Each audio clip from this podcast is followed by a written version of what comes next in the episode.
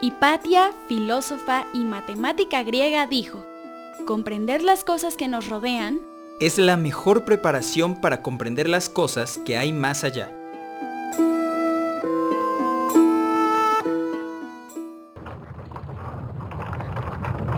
Descubrimientos. Descubrimientos. Disolviendo mitos. Revelando realidades. Descubrimientos. Descubrimientos.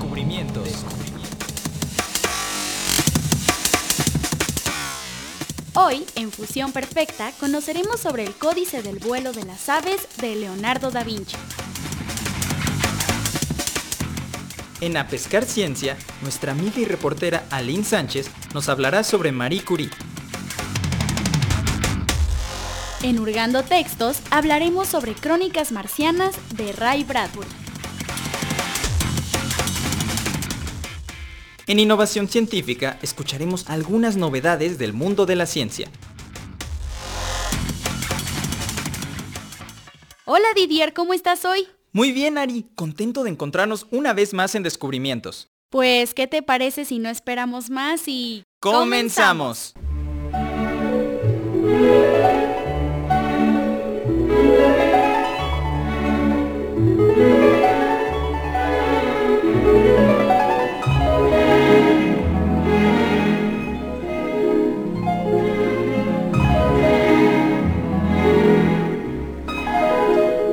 Fusión. Perfecta. Perfecta. Fusión.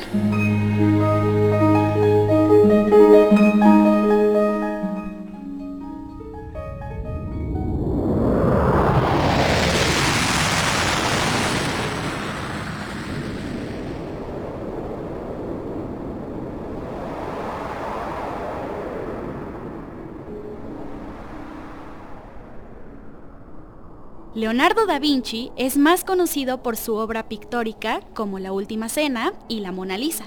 También por sus dibujos sobre la anatomía humana y las armas para la guerra que parecían antecesores de los tanques. Leonardo escribió mucho. En cada dibujo se pueden leer sus reflexiones, sus hipótesis.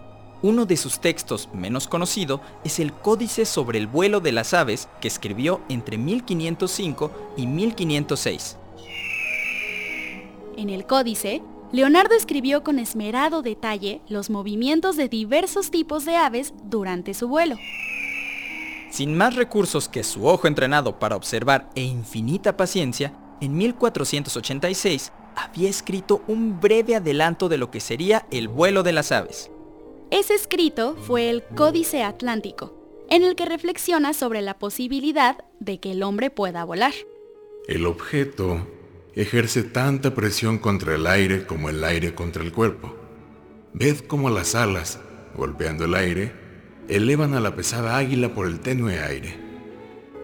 Leonardo da Vinci anticipa la idea sobre la fuerza de la gravedad que siglos después Isaac Newton concretaría en alguna de sus leyes. Fascinado, describe cómo ciertas aves pueden permanecer suspendidas en el aire, como las gaviotas en la playa, a pesar del viento que está en contra, controlan su cuerpo y parece como si flotaran dentro de una burbuja. Pero escuchemos lo que Leonardo opinaba sobre esto. El ave sostiene sus alas en un ángulo de tal manera que el viento le pega desde abajo. No actúa como una fuerza que levanta al ave, sino que la levanta solo tanto como el peso del ave que causaría que ésta cayera. Como las dos fuerzas son la misma, el ave permanece donde está sin ascender ni descender. Da Vinci dedicó mucho espacio a escribir sobre los cuatro. disculpa, jovencita, disculpa, pero me gustaría decirlo yo. Ah, sí, sí, Leonardo.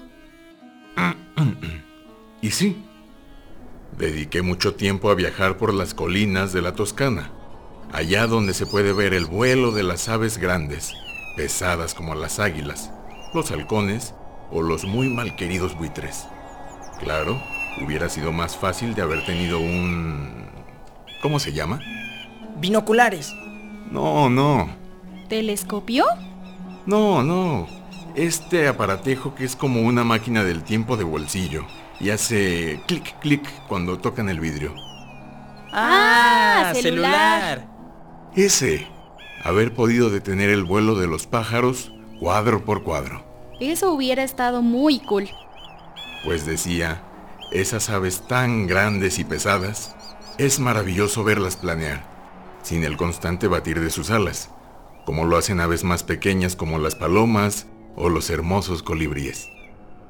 Esas aves vuelan muy alto sin batir sus alas porque saben buscar las corrientes de aire para volar en círculos grandes. Con el Códice Atlántico y sobre todo con el Códice del vuelo de las aves, Leonardo da Vinci sentó las bases de la aviación casi 500 años antes. Otros crearon leyes y profundizaron sobre las fuerzas de la gravedad e hicieron posible que un pesado avión se eleve por los cielos y cruce el mundo. No era precisamente el sueño de Leonardo que el ser humano volara en naves gigantescas, sino que pudiera hacerlo por sí solo en completa libertad. Y quién sabe, quizás en un futuro no muy lejano sea posible. Quizás muy pronto.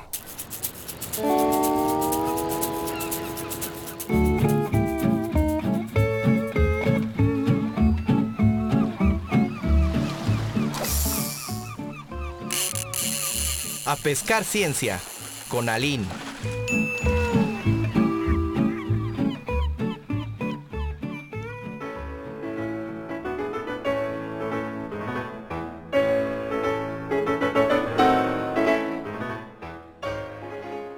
María Slutowska nació en Varsovia, Polonia, el 7 de noviembre de 1867. El mundo la conoce como Marie Curie. Pierre Curie, Henry Becquerel y Marie Curie han ganado el Premio Nobel de Física. Será entregado- Un premio Nobel. Hace tanto tiempo de eso que ahora me parece casi un sueño. Necesito parpadear varias veces para ver que fue real.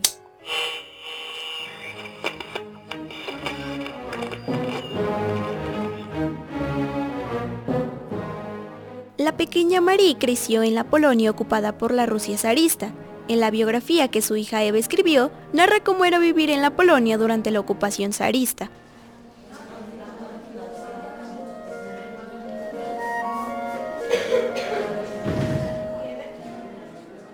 Marie cursaba el tercer nivel de primaria. La maestra daba clase cuando interrumpió en el aula un militar ruso de alto rango. Se nos ha informado que en esta aula no se imparte el texto que nuestro padre el zar ha escrito, con el que se debe empezar las clases cada mañana. Cada mañana lo recitamos en el salón. La maestra mentía, como la mayoría de los polacos. Estaba en contra de los rusos. A ver, tú, ven al frente. Dime la oración al zar. Marie se levantó y caminó al frente. La maestra estaba pálida, pues no había enseñado a sus alumnas la oración al zar, y eso podía ser causa de fusilamiento de ella y todas sus alumnas. Marie miró al militar, recitó completa y sin titubear la oración. El militar se retiró, no sin advertir que cuidaría de cerca que se cumplieran las buenas costumbres. La maestra abrazó y besó a Marie. Había salvado a la clase entera.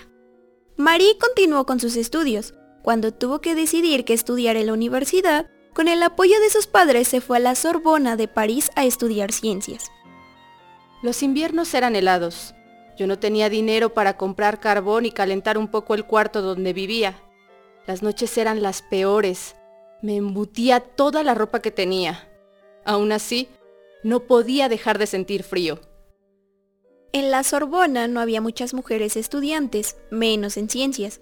Casi las consideraban pecadoras por atreverse a invadir su espacio, en el que Marie empezó a destacar por su inteligencia y perseverancia en los estudios.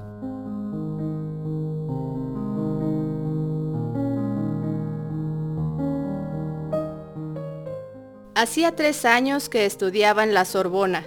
Había pasado los exámenes de licenciatura de física al mismo tiempo que había empezado a trabajar con el maestro Lippmann. Él me presentó a Pierre Curie. Creo que cuando lo vi de pie en el umbral de una puerta de cristal, me enamoré. Marie cuenta que no tardaron en enfrascarse en una conversación llena de ciencia, pero también de la situación en Europa. A ambos les interesaba la humanidad. Marie, ¿puedo visitarla? Y este arroz ya se coció. Pronto Pierre me pidió que nos casáramos. Eso significaba quedarme a vivir en Francia. Yo quería regresar a mi país al terminar mis estudios y luchar por la liberación de Polonia como lo estaban haciendo todos los jóvenes, pero pudo más el amor que sentía por Pierre. Pierre y Marie se casaron en una ceremonia sencilla, acompañados por sus familias y amigos más cercanos. Alguien les dio de regalo de bodas unas bicicletas en las que se fueron de luna de miel. Hasta porque iba en bicicleta a todos lados me criticaban. Era una sensación deliciosa de libertad sentir el viento en la cara, en el cabello. Además, lo hacía muy bien. ¡Qué demonios!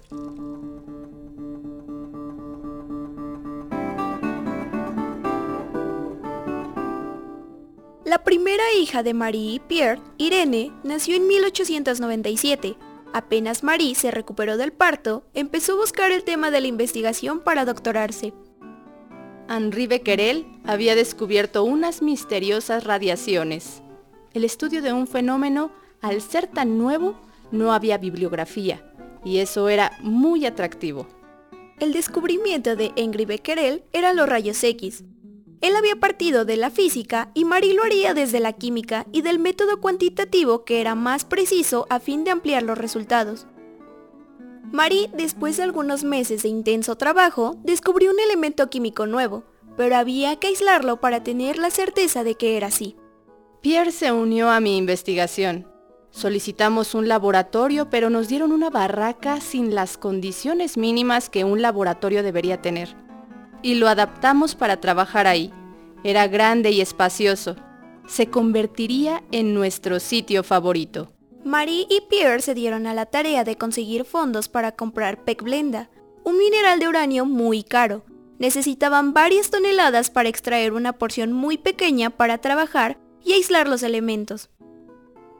En 1898, Pierre y yo informamos a la sociedad científica el descubrimiento de un nuevo elemento al que llamamos polonio en honor a mi país.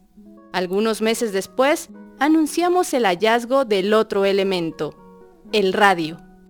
En 1903, Marie obtuvo su título de doctora, el primero que la Sorbona otorgó a una mujer. Después de recibir el Premio Nobel de Física, Marie pudo cobrar por su trabajo como investigadora.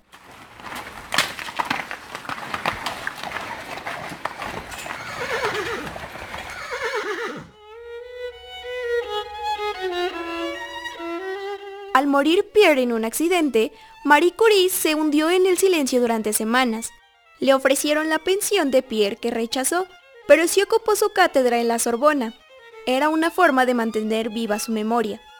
El radio fue utilizado con éxito en medicina. Marie continuó trabajando en su laboratorio.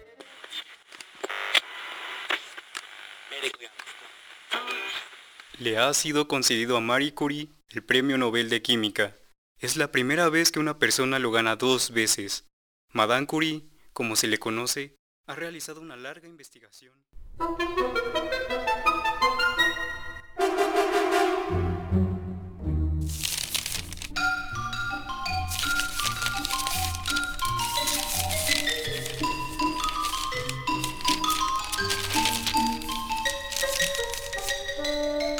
Hurgando entre textos.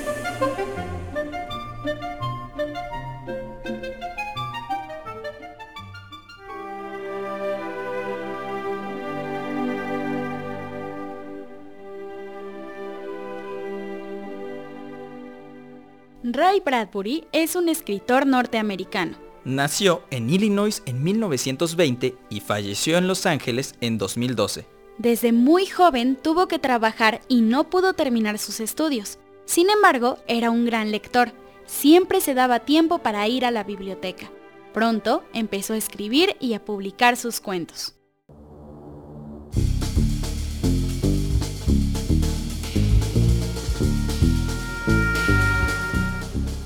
Publica Crónicas Marcianas en 1950. Crónicas Marcianas está formado por una serie de relatos que empiezan en 1999 y terminan en 2026. En cada uno cuenta cómo llegan los humanos a Marte y empiezan a colonizarlo. ¿Lo has leído Didier? Precisamente ahora es mi libro de cabecera. Mm, ¿Y qué tal? Mm, pues te voy a leer un fragmento del relato titulado Noviembre de 2005. Los observadores. Dice así. Aquella noche todos salieron de sus casas y miraron el cielo. Dejaron las cenas, dejaron de lavarse o de vestirse para la función y salieron a sus porches, ahora no tan nuevos, y observaron el astro verde, la Tierra. ¿Desde Marte ven la Tierra verde? Ajá, y la arena y las colinas de Marte son azules, no rojas. Bueno, sigo leyendo. De pie, en los porches, trataban de creer en la existencia de la Tierra como en otro tiempo habían tratado de creer en la existencia de Marte. Como ahora, que nos preguntamos si habrá vida en Marte. Ajá, sigo leyendo. A las nueve, la Tierra pareció estallar, encenderse y arder. Las gentes de los porches extendieron las manos como para apagar el incendio. ¡Qué imagen tan fuerte! A medianoche, el fuego se extinguió. La tierra seguía allí. A las 3, en la helada madrugada, el dueño de la tienda de equipajes alzó los ojos. Calle abajo venía mucha gente. No es cerrado a propósito. ¿Qué desea usted, señor? Al amanecer, las valijas habían desaparecido de sus estantes. ¿Tan tan? ¿Ya? ¿Ah? Pero, ¿qué pasó? ¿Se van a ir? ¿Van a regresar a la Tierra? Ah, pues lee todas las crónicas marcianas. Cada relato es buenísimo. Voy a la biblioteca por un ejemplar.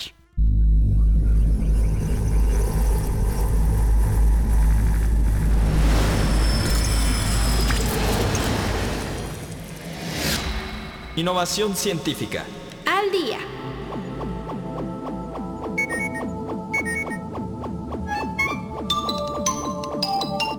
La inteligencia artificial ayuda a identificar más casos de cáncer de mama, según un estudio.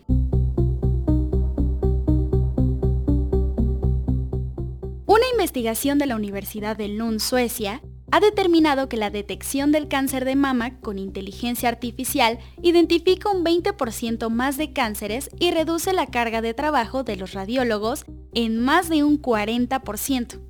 De esta manera, apuntan que aprovechar la inteligencia artificial en la mamografía podría ayudar a reducir los tiempos de espera de millones de pacientes con cáncer de mama en todo el mundo y mejorar los resultados. Un rover hecho en México para explorar Marte en el top 10 un robot mexicano de exploración espacial y asistencia a astronautas quedó como uno de los 10 mejores proyectos en la competencia internacional Rover Challenge, celebrada en Utah, en donde compitieron 105 equipos. El equipo Quantum Robotics está integrado por 33 estudiantes del Tecnológico de Monterrey y del Instituto Politécnico Nacional.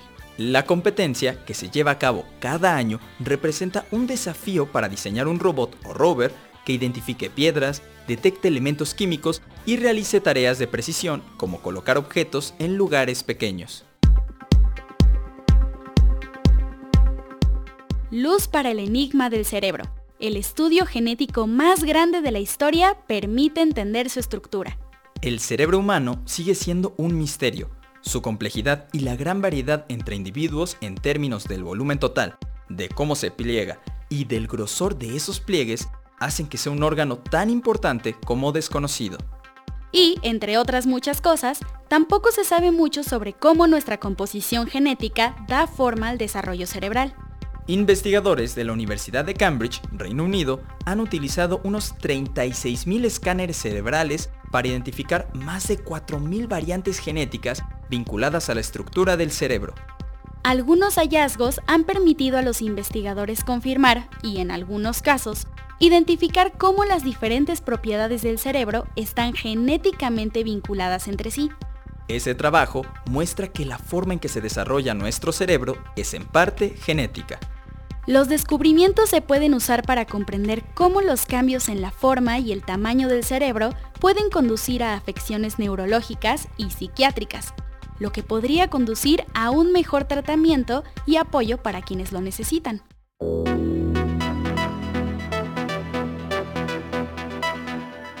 Eso es todo por hoy. Nos escuchamos en la siguiente emisión el mismo día y a la misma hora. Si se perdieron la emisión en la radio, también pueden encontrar nuestro podcast Descubrimientos en E-Medio Radio, Anchor FM, Spotify, Apple Podcast, Google Podcast, Amazon Music, iHeartRadio y Radio Public. Hasta los próximos descubrimientos. Esto fue Descubrimientos. Revista semanal de ciencia. para jóvenes. Participamos en este programa Jesús González, Emma Bautista, Jocelyn Vega, José Luis Solano, Luis Luna, Fortino Longines, Alejandro Ramírez, Ana Lilia Villarreal, Oscar Solís, Alma Lilia Martínez, Didier Longines, Ariadna Caero, Mateo Bonilla. Aline Sánchez. Una producción de Laura Elena Padrón para Radio Educación.